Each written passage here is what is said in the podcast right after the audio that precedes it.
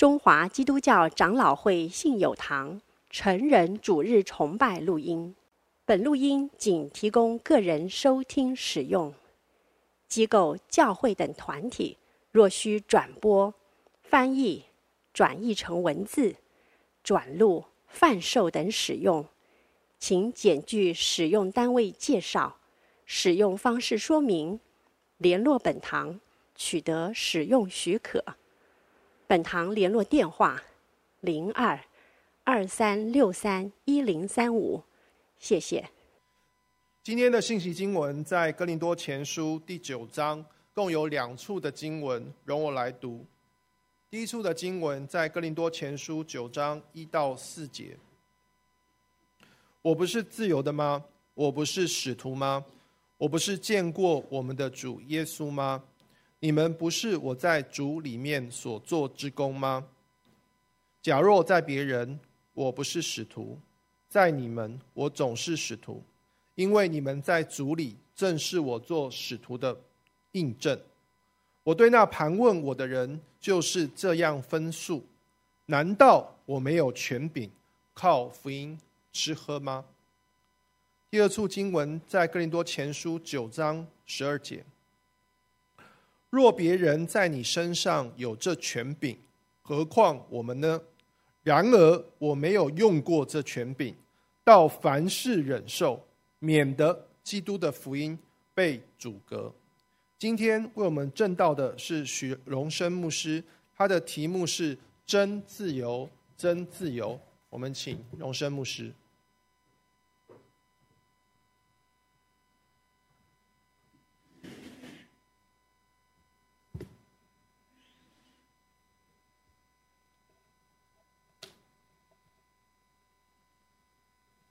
弟兄姐妹们平安。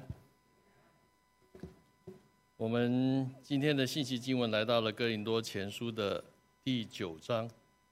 我不知道你们有没有注意到，就是在第八章讲什么？讲吃，对不对？啊，第十章你如果再翻过去看一下，也在讲吃。可是第九章的一开始，保罗竟然说：“我是自由的吗？”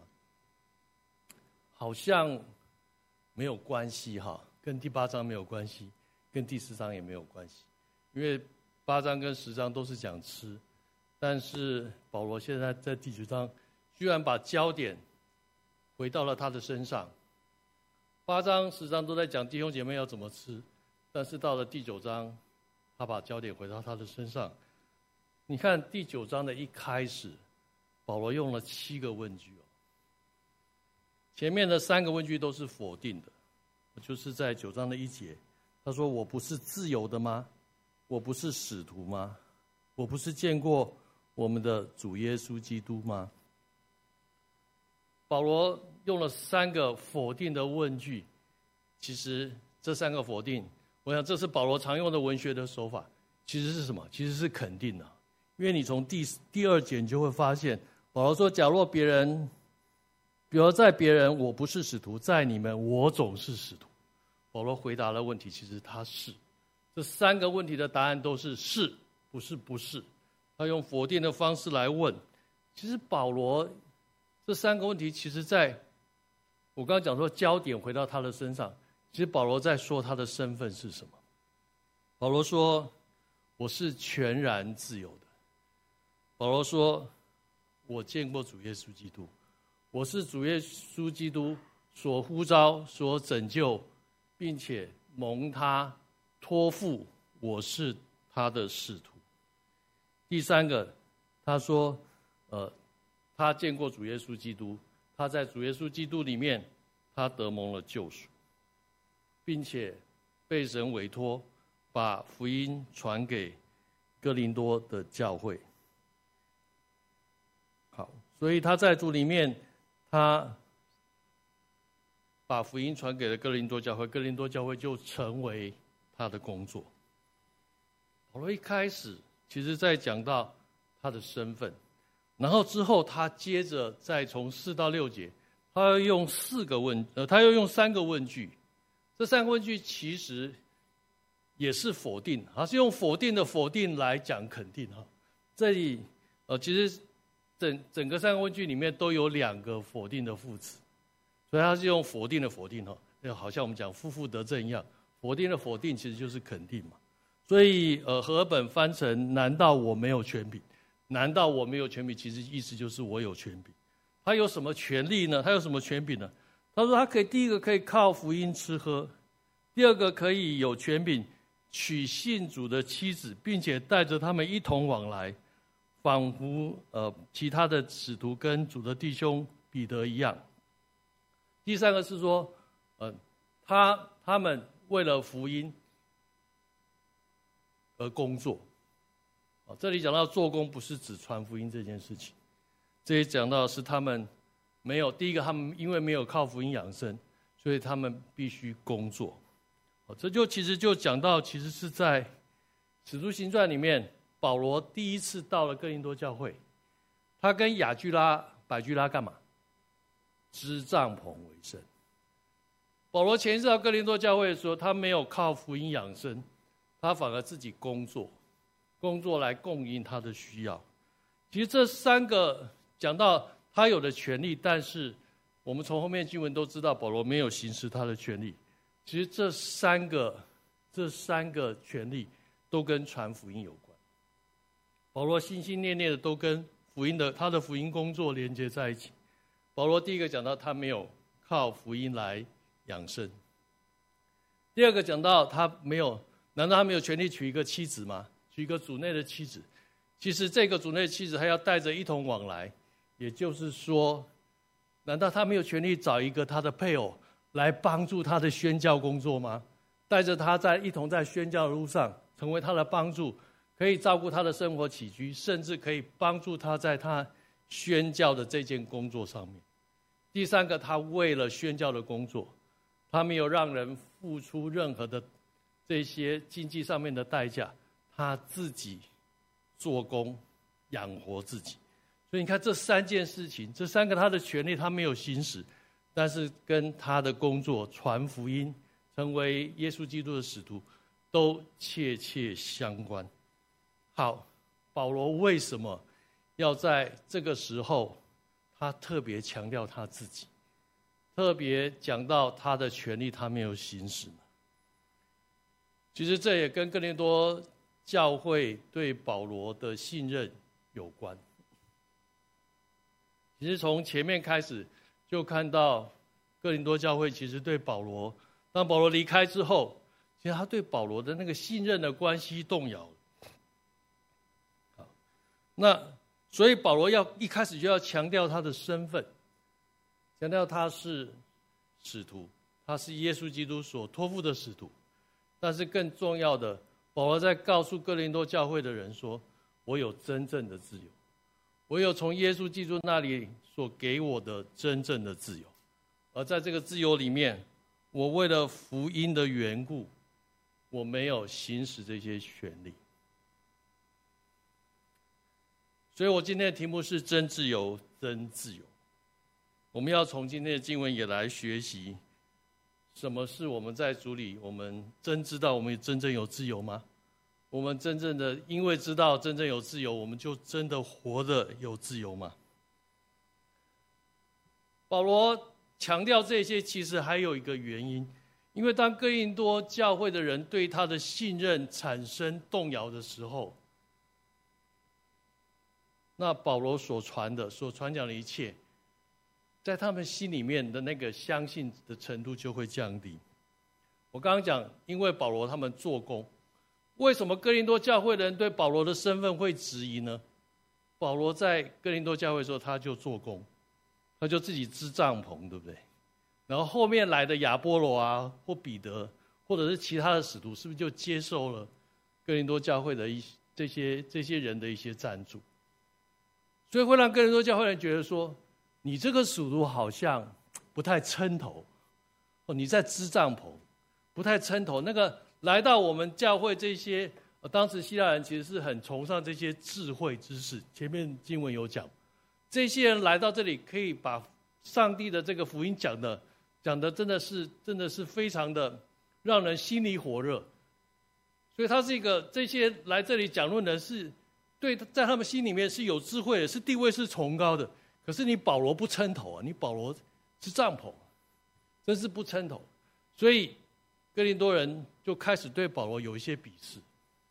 然后另外一个就是保罗又不接受他们的赞助，呃，因为他不他不靠福音养生，所以当在哥林多的这些人，哦，哥林多有很多自由人，这些自由人他们在哥林多那个地方，他们开始经商，他们开始有一些财富，可是这些人毕竟他是自由人，他的身份是比较低的，那他们也盼望他们可以被被被看重，所以他们要去跟这些有智慧的这些老师哦，就前面讲的属亚波罗的、属彼得的这些老师，他们要做一些连结。可是其他的老师都接受这个哥林多人的赞助，可是保罗不接受，就好像保罗拒绝了这些人的连结，而这个连结其实对哥林多人是很重要的，因为是他们那种身份的一种一种表征啊。我的老师是康来昌，也听起来嗯，我的身份就有比较高一点，是不是？我就类似是这样的一个情境，所以呢，哥林多人一方面鄙视保罗。一方面，因为保罗他不接受这个这个他们的赞助，他们就开始诋毁、重伤保罗。所以保罗在这个时候跟哥林多人的这些关系上面是有一些危机的。所以保罗在趁着在讲到前面食物怎么选择吃食物，后面也讲到怎么选择吃食物的时候，保罗现在要开始教导哥林多人：第一个，你们过去的认知是错的。我其实我不行使这些权利，乃是因为我是自由的。因为我是自由的，所以我可以决定我要做什么，我不做什么。而我选择做什么不做什什么的时候，其实我有一个标准在那里。我的标准是因为上帝，耶稣基督他给了我一个重要的托付，那一个福音的使命跟责任。成为他决定一些事情一个原则，所以，我们今天也从这些经文，我们来看保罗如何来选择。那这些选择跟我们现在我们在主里的生活有什么关系呢？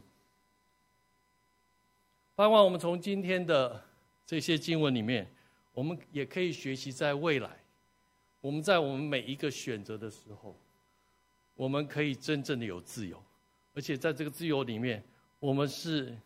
喜乐的，是开心的，那我们就真正的在自由里面。那我们今天要谈到自由，那什么是自由呢？呃，在一九四八年，在联合国的这个人权宣言里面，啊，他这个宣言说，人人享有言论和信仰自由，并免于恐惧和匮乏。所以，联合国的人权协会认为，这是人的基本权利。人的基本权利就是有四大自由，第一个是言论自由，第二个是宗教自由，第三个是免于匮乏的自由，第四个是免于恐惧的自由。啊，如果这是自由定义，那自由对于人的自由只有这四方面，是是这样，好像还是有很很多限制，其他方面就要被限制了。那这是自由吗？啊，另外，国父孙中山先生在他的演讲里面。其实他也引述了英国的哲学家的一段话，他说：“国父说，一个人的自由以不侵犯他人的自由为范围，才是真自由。如果一个人自由以不侵犯他人的自由为范围的话，显然这个自由还是有范围，所以这个自由还是有限制的。那似乎好像也不是真正的自由。”在二十世纪的下半叶，西方的哲学家还有另外一个定义，我觉得这个定义可可能比较贴近真正的自由。他们用两种自由来定义，一个是消极的自由，一个是积极的自由。积极的自由是指说人其实他有他在他是有主动意义上的自由，也就是说一个人他作为一个主体。他是有这样的自由，可以做决定跟做选择的，而且因为这个这个自身主动的意志来做的选择跟决定呢，是不靠任何外部的力量，是他自己就可以决定的，不需要靠外部力量来帮助他决定。啊，好，所以当一个人是自主的或自觉的，他就是处于一个积极自由的状态，并且这个自由，我们可以简单讲，就是我要去做什么的自由。啊，当然，呃，前阵有一个很流行的年轻人讲的。对不对？呃呃，如果如果可以，我有就是如果我愿意，有什么不可以？对，我想做什么就可以做什么，这个就是积极的自由。然后另外一个就是消极的自由，是被动意义上的自由。哦，是在，也就是说，人在他的意志里面不会受到别人强制，在行为上面不会受到人的干涉，这是消极的自由，也就是免于被强制、免于被干涉的这样的一个自由。好，如果这是一个自由的定义，这是真自由吗？刚刚讲到自由是可以选择、可以做决定、可以不做、不被干涉，呃，不被强制。好，然后自由是人的基本权利。所以，当谈到自由的时候，其实真正的自由，其实也要看你的权利如何来行使，才能够看得出来，你是不是真的了解。真正自由的定义，因此保罗在后来那四个问题里面，那三个问题，他就接着就讲到权利，讲到权利。所以，其实，在起初上帝创造我们的时候，其实是把自由给我们，而且这个自由就像刚刚讲的，我们可以选择，我们可以不受外力的干涉去选择我们要做什么。怎么说？上帝把自由放在我们里面呢？上帝是全然自由的，但是在创世纪的一章二十六到二十七节，及二章的七七节，那里的经文告诉我们：第一个，我们的创造，上帝是按他的形象和样式造我们。然后二章七节又说，他又把一口气吹在这个人的鼻孔里面，人就成了有灵的活人。也就是说。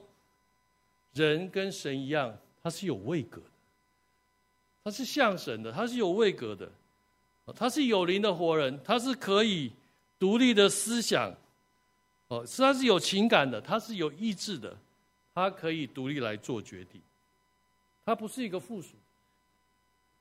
如果这个就符合刚刚的消极自由跟积极自由的定义，所以其实人是有全然的自由，在上帝的创造里面。还有一个就是我们讲的自由意志，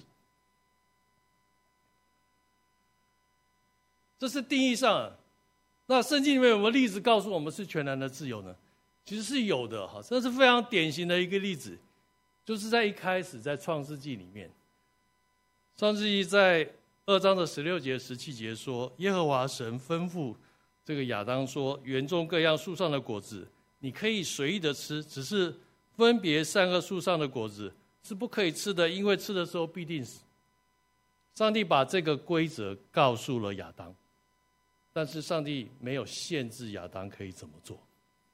上帝如果限制亚当做的话，那就今天就不会发生我们有原罪的问题。但是上帝仍然让这两个果子在伊甸园里头，它仍然存在那个地方。上帝把这样的全然的自由给了第一个人亚当，然后也给了第二个上帝为他所创造的配偶夏娃。但是这一个这一次人的选择，他用他的自由选择的时候选错了，选错了以至于人就犯了罪，所以因此自由意志就被破坏了，人因此就带着原罪。其实我们现在是在原罪当中，世人是没有自由的。但感谢主，我们现在在主里面，我们又有了自由。亚当跟夏娃受了私欲的引诱，他因为被欲望的控制，从此他失去了自由，也让我们也在原罪当中没有真正的自由。所以是很可怕的。在创世纪的四章，该隐犯罪的时候。这个神跟该隐说什么？他说：“你若做得不好，罪就伏在门前，他必恋慕你，你却要制服他。很可怕，罪会恋慕你，好像一个爱人哈，一一个一个一个一个情人，他就一直，当你有一个情人的时候，那个你甚至你喜欢一个人，你就会希望跟他时时在一起。这罪就好像那样一那种关系一样，像一个恋人，彼此就连在一起，他会跟我们一直连在一起。而且，我们却要一辈子想办法去克服这个罪的影响。雅各书也说，个人被试探，乃是被自己的私欲牵引、诱惑的。私欲既怀了胎，就生出罪来；罪既成长，就生出死来。所以，我们今天世人没有真正的自由，乃是因为都陷在罪中。这个罪。成为一个捆绑，让人失去了神所赋予的自由的意志，而在这当中，人就没有办法选择顺服神。神在伊甸园里面只是给了一条神的典章跟律例。罗马书告诉我们，这些典章律例是叫我们知罪，不是我们选择的限制，是要让我们知道。什么是神的心意？如果人仍然有自由的话，他会选择，他的选择会趋向于上帝，而不是趋近于他的欲望跟罪。所以，其实人在犯了罪之后，他们就受了罪的奴役，所以就情情愿选择顺服私欲，以至于远离神。有人或许会说：“没有啊，我们现在还是很自由，还是可以选择这个选择那个。”但是其实这个自由是受了罪的辖制，是受了罪的捆绑。在约翰福音也是这么说的，约翰福音的八章的三十四节，耶稣说：“我实实在在的告诉你们，所有犯罪的，就是罪的奴仆。”讲到奴仆、奴隶，奴隶就是没有自由。耶稣说，犯罪的就是罪的奴仆，他就在罪的捆绑当中没有自由。但是感谢主，约翰福音的八章三十五节接着说，奴仆不能永远住在家里，儿子是永远住在家里的。所以天父的儿子若叫你们自由，你们就真自由。感谢主，神的儿子耶稣基督，他的救恩可以帮助我们，可以让我们脱离罪的捆绑，我们就真自由了。刚刚我们也看到保罗在整个其实第九章的一直到十八节的经文当中，看到他讲到。其实他是有很多的权利，他这些权利他不用，他在他的自由里面可以不用。保罗一直要强调的是，他真正有自由。刚刚约翰福音讲到，在基督里，神的儿子可以叫我们真自由。其实保罗自己也说，保罗在加拉太书五章一节说，基督释放了我们，叫我们得以自由，所以要站立得稳。不要再被奴仆的恶挟制。保罗真正有自由，在基督里，他的自由从基督而来。这就让我们想到他在大马色的经历。保罗在第一章强调，他说：“我不是见过我们的主耶稣基督吗？”其实就是指着他大马色的经历，在大马色的经历里面。他蒙恩，他过去是迫害基督徒的，从那次之后，他受洗了，他归入了主的名下，他得到了这从罪里面的释放，他有了自由，并且他成了外邦人的使徒。所以我们也看到这个自由意志的恢复，其实我们从刚刚。约翰福音的经文，跟从保罗自己的这个教导里面，我们知道，其实当我们在耶稣基督的救恩当中，我们就恢复了这个自由意志，我们也有选择的权利，是没有限制的，是真正的自由。但是问题来了哈，这你说没有限制，但是保罗却不行使他这些权利，那到底自由跟选择里面？对于我们来说，我们也会面对很多的自由跟选择。在那个选择的当下，我们该如何呢？圣经告诉我们，自由其实是不等于放纵的。哦，在哥林多前书的四章十二节，其实就已经提到了。他说：“凡事我都可行，但不都有益处；凡事我都可行，但无论哪一件，我总不受他的辖制。”凡事没有限制，都可行，但是不都有益处。凡事不要成为我们的瑕疵。保罗也在加拉太书说：“弟兄们，你们蒙召要得自由，只是不可将你们的自由当作放纵情欲的机会，总是要用爱心互相服侍，因为全律法都包在‘爱人如己’这一句话里面。”所以，其实，在真自由里面，关键不是我们被限制的，关键是真自由会让我们知道我们如何来选择。而这个自由不等于放纵，其实这也是世人现在的问题。世人现在问题其实比较多是放纵、体贴自己的欲望。刚刚讲到这个欲望产生会生出罪来。这个罪就会让我们死，这是很严重的问题。好，那我们就从保罗的例子，我们来看看保罗怎么选择。刚刚我们讲到四到六节的经文，保罗第一个他放弃福音养生的权利；第二个，他放弃了他可以娶一个妻子成为他福音的帮助、福音工作的帮助；第三个，他为了福音的工作，他为了这个福音工作的。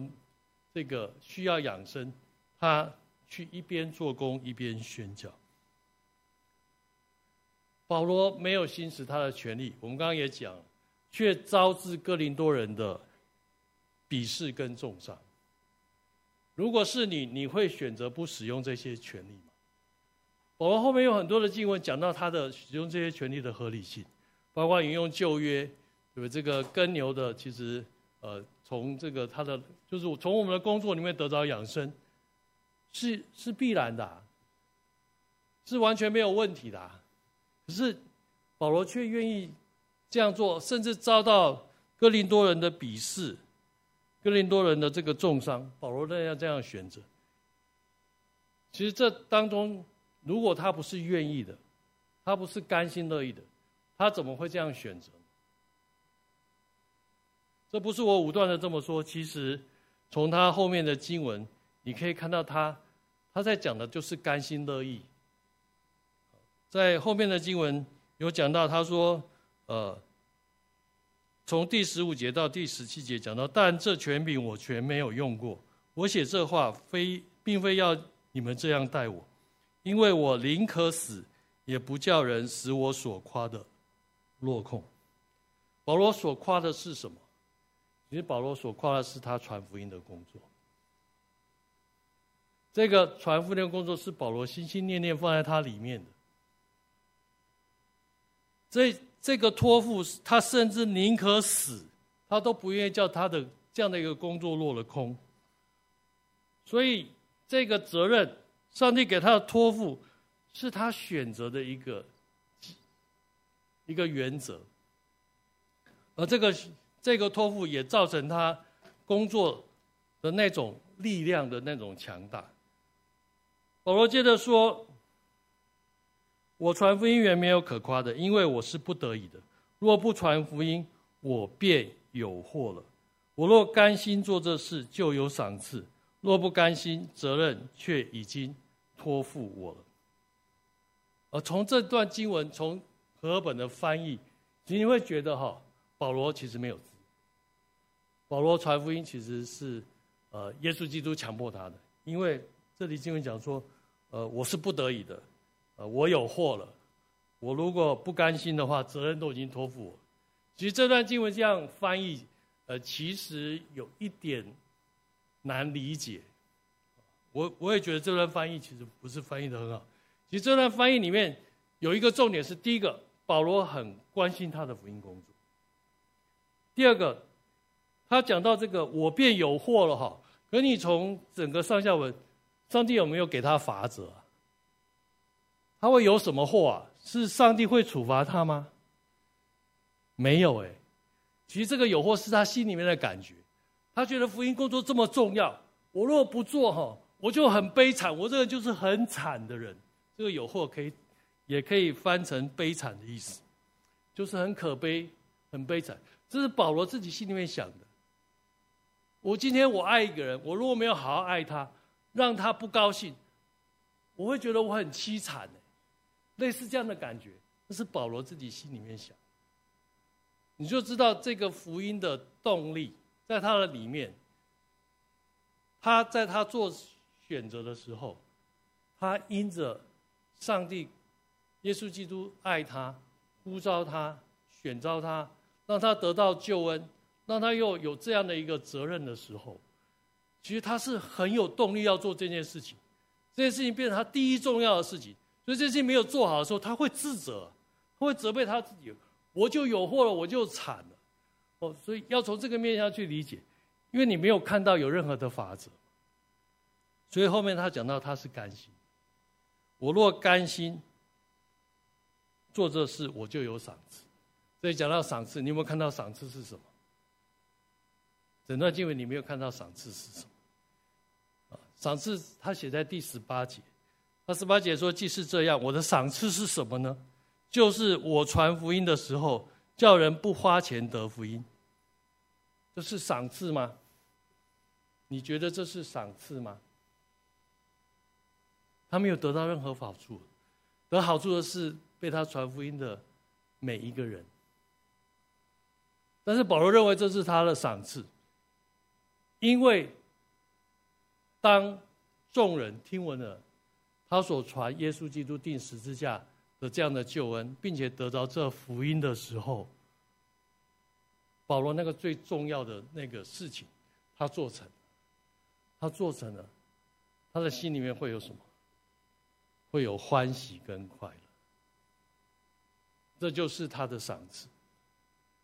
上帝给他的托付，他在耶稣基督的救恩里面蒙受这么大的恩典，神的爱，神的责任，给他莫大的动力，因此他可以在上帝给他的自由里面，他选择可以不要不要他的权利，但是这个同时，他却享受了真正的自由。因为他可以从他所结的果子里面，他满了他的喜乐，他满了他的喜乐，这就是他的赏赐，很不一样。一个有真自由的人，他的选择真是很不一样。我们看到保罗是如何做他的选择，如何在他的自由里面知道他该做什么。那我们呢？我不知道你有没有觉得你有真自由？其实常常可以听到有一些不认识基督信仰的人会说：“你们基督徒其实不自由。”我不知道你们有没有听过这句话？他们会觉得说：“你们基督徒也不能做这个，也不能做那个。”我记得我在。工作的时候，那一阵子我抽烟。啊，那个时候在 building 里面，你是不能抽烟的，你抽烟就要到这个这个这个楼梯间去抽烟。那抽烟的时候，突然有人跟我讲说：“哎，你不是基督徒吗？你怎么抽烟呢？”在外人觉得哈，其实这些这这些似乎是。呃，对基督的规定的这些东西，都是在限制我们的。但是真是这样吗？你在主里面，你是怎么做决定的呢？我觉得其实世人其实是不明白的。我们在基督里，我们其实有真的自由。律法刚刚讲不是限制我们，律法乃是叫我们知罪。而我们为什么会觉得这是限制呢？其实是我们还没有还在那个那个过程里面，我们真的。虽然罪不再捆绑我们，但是绳子放松，我们好像还是还是被绑着。常常我们会是这样，所以我们会习惯在过去的一些一些过程里面，我们仍然没有脱离那样的一个束缚。所以有的时候，你会为了别人说什么，你会觉得，哎，心里面很不舒服，所以我要。有要迎合他的这个这个想法，他对我的指教，我就要我就要迎合他。我过去也是一个很自卑的人，常常有很多人会会在旁边说一些批评的话，然后我就会很沮丧、很沮丧、很沮丧。然后呢，就会拼命的想说，其实那个时候我就会有两个选择：第一个选择就是符合他们的期待；第二个选择就是往另外一个方向，我就偏偏不要符合你的期待。到另外一个极端去，其实我觉得这就是世人的境况。世人他没有选，没有办法选择不要，因为他被罪捆绑，所以他就可以，他就只能去选择往罪的那个方那个地方去靠。但是我们在主里，我们可以选择不要。我们不但可以选择不要往罪的那个地方去靠，甚至我们还为了为了上帝给我们托付的缘故。我们还可以把我们，就像保罗一样，我们应该可以有的权利，我们也可以选择不要行使。这就是真正的自由。其实真正自由，除了我们可以选择不要以外，其实我们还有一个要常常提醒自己的。我刚刚讲律法是叫我们知罪的，我们常常会在一件事情很快的反应是：哎，我应该这么做，我应该那么做。你真的在这个应该里面？甘心乐意吗？上帝说：“你要赦免人，你要与你的弟兄和好。当你的弟兄得罪你的时候，你真的跟他和好，你是欢喜快乐的吗？”可是我们常常会因为应该，对不对？因为这是上帝的教导，所以我应该这么做，我应该那么做。保罗在这里不是应该，他有责任传福音，他不是因为传福音说应该我放弃这个权利，我应该放弃那个权利，不是，他说他是甘心的，他那个甘心就是乐意、心甘情，我自愿，我欢喜快乐做这个选择的意思。但是其实我们过去常常因为我们成长的过程，我们被教育的。其实我们常常第一件事情想到，哎，我面对这个选择，我应该怎么做？我们好像忘了问自己，我喜欢怎么做？而在这个喜欢里面，在这个喜欢里面，你会产生一个力量，会帮助你可以把这件事情做好。当然，我们也常常刚刚讲，我们也在一个过程里面，上帝的这些典章律例。这些真理可以成为我们一个选择的帮助。我们或许有的时候还会还会体贴我们自己的喜欢，但是也求主帮助我们。当我们在知道了上帝的心意跟我们的喜欢有一些差距的时候，你可以停下来。我不是叫你去体贴你的喜欢，去做你喜欢的，你可以停下来。保罗在这个过程里面，难道他没有过程吗？他在这做这个选择的时候，我相信他也是有一些过程。在圣经里面有很多神所启示，在旧约的先知里面，摩西当神呼召他的时候，他就马上甘心乐意吗？没有啊，他还跟神讨价还价嘛。我左口笨舌啊，我没有办法去完成你的托付嘛。其实我们都会这样。如果当你的喜欢跟上帝的心意有差距的时候，请你停下来，请你到神的面前。上帝是与我们同工的，上帝也期待我们在真自由里面有真自由。让我们停下来，我们回到上帝的面前，求主的爱充满我们。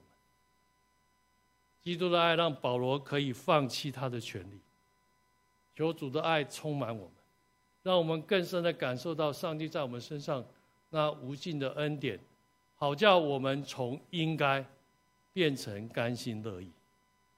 好叫我们愿意贴近神的心意，在神所赐给我们真正的自由里面，我们有真自由。我们一起来祷告。天父啊，我们感恩，我们如今何等的有福，在你的里面，你的儿子耶稣基督十架上的救恩，帮助我们重回到那真正的自由里面。求主也在未来。许多的年日里面，也帮助我们，让我们在你所赐给我们真正的自由里面，我们做合一的选择，让我们的心欢喜，让我们的灵快乐，我们真正在你所赐的自由里面，享受真正的自由。靠耶稣基督的名祷告，阿门。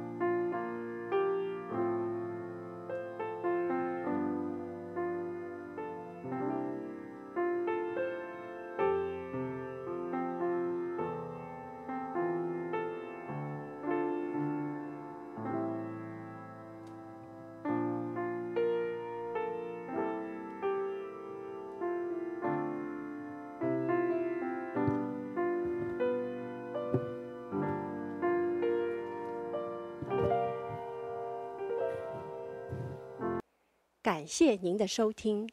若需进一步详细资讯，请上本堂网站：www 点 hfpchurch